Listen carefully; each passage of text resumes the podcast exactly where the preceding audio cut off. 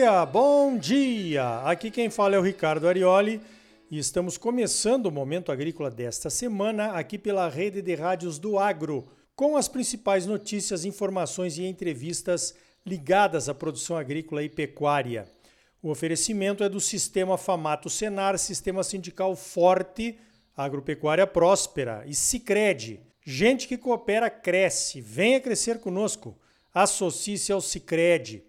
Vamos às principais notícias da semana? Então veja esta. Pois não é que apareceu um foco de contaminação de peste suína africana na República Dominicana? Só para confirmar, a peste suína africana é aquela doença que dizimou o plantel de suínos da China, o maior plantel de suínos do mundo.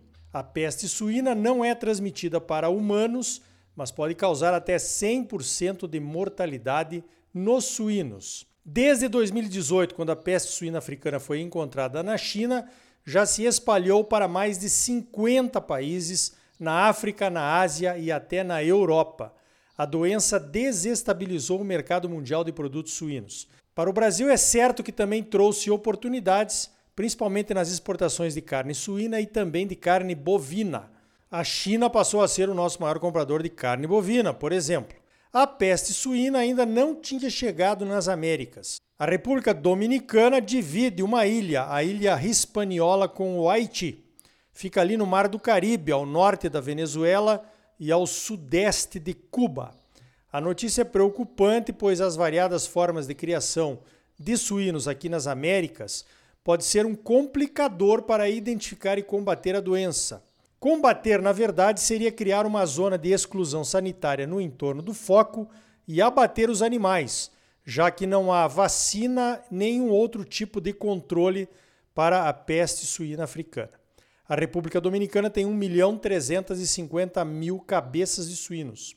A República Dominicana tem a metade do tamanho do estado de Santa Catarina, que tem o maior rebanho de suínos aqui no Brasil, com 7 milhões e 600 mil cabeças. Eles lá na República Dominicana vão abater 10 mil cabeças para tentar conter a epidemia, que já apareceu em 11 das 32 províncias do país. Essas 11 províncias têm 50% do rebanho da República Dominicana. Os países das Américas tomaram providências quando a PSA apareceu lá em 2018. Foi criado um grupo permanente de especialistas regionais e uma estrutura de vigilância de fronteiras ações organizadas e harmonizadas entre os países. Será possível e prioritário controlar a epidemia aqui nas Américas, pois o resultado de uma contaminação seria devastador para as nossas economias. Atenção total é a ordem agora. E para ajudar, bate aí três vezes na madeira e cruza os dedos para que a peste suína africana não chegue aqui no Brasil. O impacto seria imediato sobre a cadeia de produção de suínos, mas também sobre os produtores de soja e de milho, os principais ingredientes da ração. É por isso que temos que trabalhar em conjunto com a indústria e com o setor de carnes. Entre nós, os diferentes elos da cadeia de produção, deve valer aquela máxima, né? Mexeu com um, mexeu com todos. Aqui no Brasil, a Vigilância Sanitária do Ministério da Agricultura já determinou a inspeção de todas as bagagens dos passageiros dos voos que vêm da região em busca de produtos à base de carne de porco, mesmo industrializados. Serão apreendidos ali no aeroporto já. Há 667 milhões de cabeças de suínos no mundo. 60% deste rebanho, 406 milhões de cabeças, estão na China, que é o maior produtor e o maior consumidor de carne suína do mundo. Depois vem a União Europeia, com 151 milhões de cabeças, e os Estados Unidos com 77 milhões. O Brasil vem em quarto lugar com 40 milhões de cabeças. O rebanho chinês de suínos está quase recuperado depois da epidemia da peste. Cresceu 24% de janeiro a maio deste ano. A China abateu ou perdeu 65% do seu rebanho por causa da peste suína. O problema na China atualmente é a menor eficiência reprodutiva do rebanho, as grandes fornecedoras de genética suína do mundo não estavam preparadas para o que aconteceu na China. Então a reposição do plantel foi feita com fêmeas, digamos assim, de menor qualidade reprodutiva. Apesar da recuperação do rebanho, Analistas dizem que a produção de suínos na China está em 70% do que era antes da peste. Bom, falando em exportações de carne bovina para a China, veja esta. Agora, em julho, de acordo com a Secretaria de Comércio Exterior e os números analisados pelo CPEA, exportamos 166,3 mil toneladas de carne bovina in natura. Basicamente, a China é o nosso maior comprador. Esse volume foi 1,75% menor do que exportamos em julho do ano passado. Mas o preço de vendas em dólares foi recorde foi de 5.427 dólares e 70 centavos por tonelada de carne exportada. Com isso, as exportações de carne bovina geraram 4 bilhões e 650 milhões de reais, um recorde também. Os preços do boi gordo aqui no Brasil continuam firmes. O indicador do CPEA, base São Paulo, fechou em R$ 316,70. Os frigoríficos não estão achando ofertas abundantes de boi gordo para preencher as suas escalas. Veja esta: a Câmara dos Deputados, lá em Brasília, aprovou nesta última terça-feira, dia 3, um projeto de lei que trata da regularização fundiária. Talvez o principal ponto alterado em relação ao projeto original tenha sido o aumento de quatro para seis módulos fiscais para que a propriedade seja regularizada sem a vistoria prévia presencial, aquela vistoria que exige uma visita ao local do imóvel com medições de áreas manuais. Né? De acordo com o projeto, o produtor ocupante de um imóvel da União de até seis módulos fiscais faz uma declaração e a vistoria será feita de forma virtual pelo INCRA, usando imagens de satélite de alta resolução. Outro ponto importante é que essa regularização virtual só seria permitida para a região da Amazônia Legal. Agora, com o novo projeto, passa a valer para todo o Brasil. A data de referência da ocupação do imóvel da União continua a ser 22 de julho de 2008, conforme foi estabelecido no novo Código Florestal.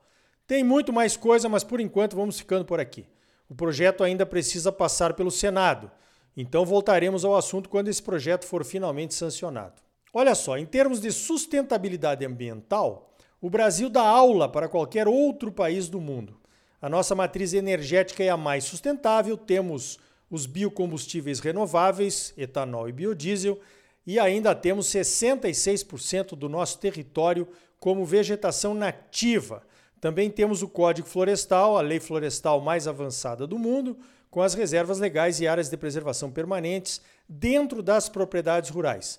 Temos o plantio direto, a segunda safra, a integração lavoura-pecuária, a agricultura de baixo carbono e muito mais.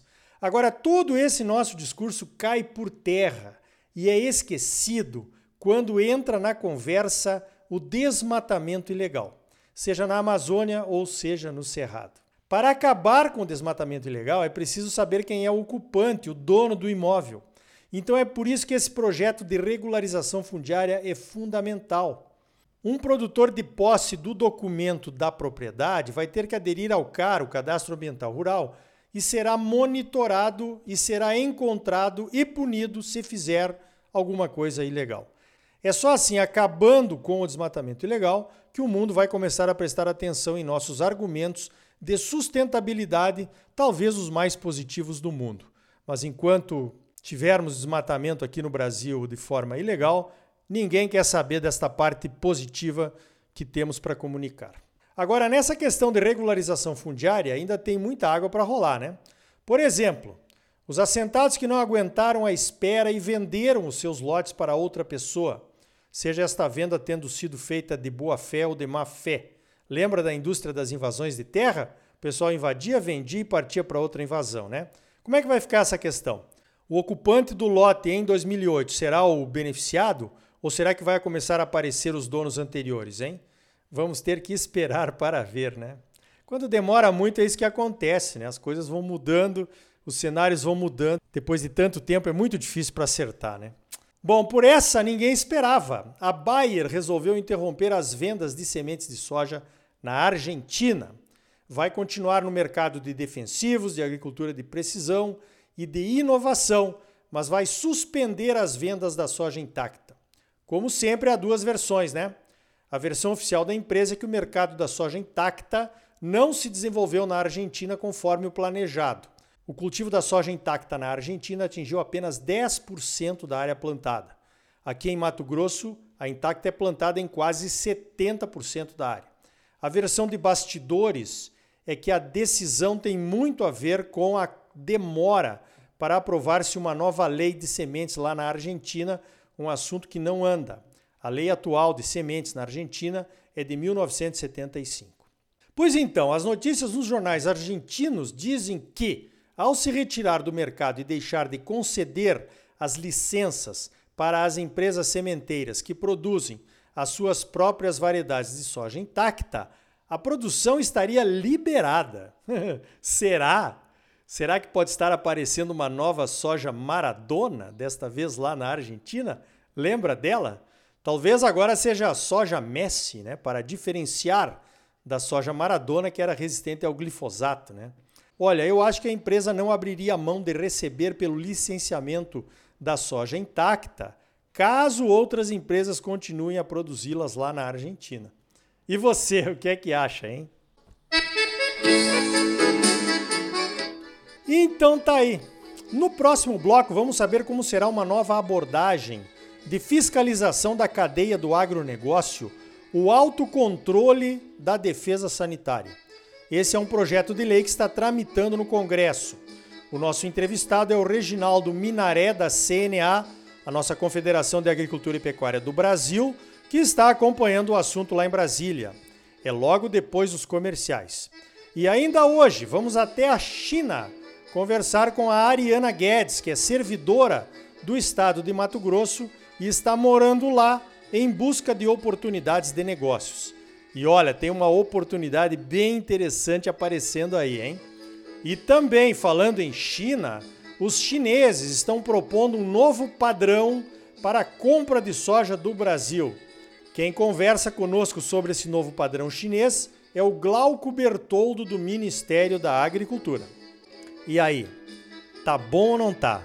É claro que tá bom, porque você só merece o melhor. Então não saia daí. Voltamos em seguida com mais momento agrícola para você, num oferecimento do Sistema Famato Senar. Sistema sindical forte e agropecuária próspera. E gente que coopera cresce. Venha crescer conosco. Associe-se ao Sicredi. Mas agora não saia daí, voltamos já.